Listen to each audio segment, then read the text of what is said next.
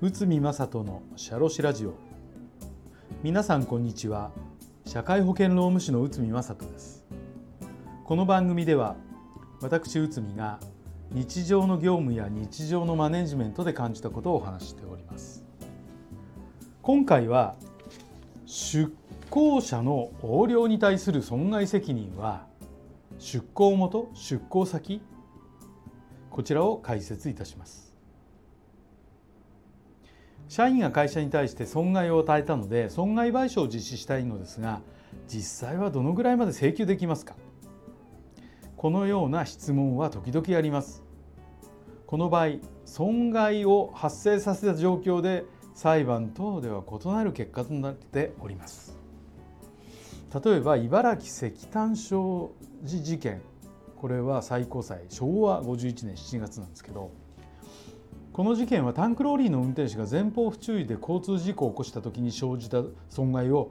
会社から労働者に請求した事件です。裁判所はこの場合の労働者の損害責任は4分の1までとして100%認めておりませんでした。この裁判では一部を認めていますが多くの裁判所はそもそも損害賠償責任なしとしたものはが多いですこの裁判では一部を認めていますが多くの裁判例ではそもそも損害賠償なしとしたものが非常に多いですね。では会社から出向した社員が出向先で問題を起こした場合どのように考えればいいのでしょうか？これに関する裁判があります。名古屋鉄道事件名古屋高裁平成26年2月です。社員は名古屋鉄道から第三セクターへ出向を命じられ経理関係の業務を担当していた。社員は出向中の約5年間に出向先の預金から現金を引き出し馬券購入代金に充てて横領をした。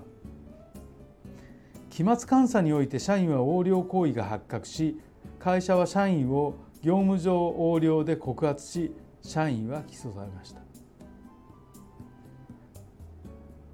社員は8910万円を横領し2540 2549万円を弁済し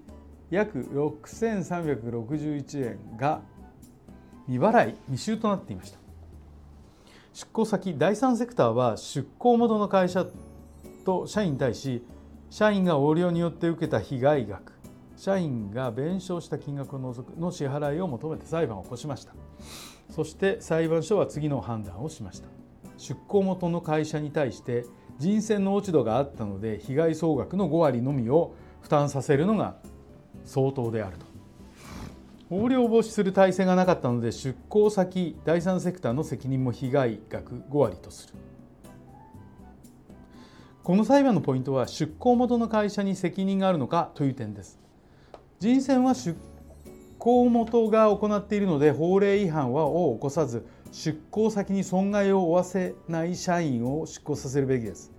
よって上記の条文があることで出向元の会社は出向先の、えーと、身元保証を行っていると考えられます。しかし出向先の会社も5年もの間に出向者の横領を放置してしまった内部体制に問題があり経理担当者として自由に会社の現預金等を出し入れできることも大きな落ち度とのことでした。結果として両者同程度の責任が認められるので損害についてそれぞれ5割を負担すべきとしたのです。この結果を踏まえると出向元については出向先の人選を慎重に行うことが留意するポイントとなっています。そして出向先は出向者の受け入れをきちんと実施し担当業務の確認を行うことがポイントとなるのです。はい。今回は出行者の横領に対する損害責任は出向元出向先こちらを解説いたしました本日もお聞きいただきありがとうございました。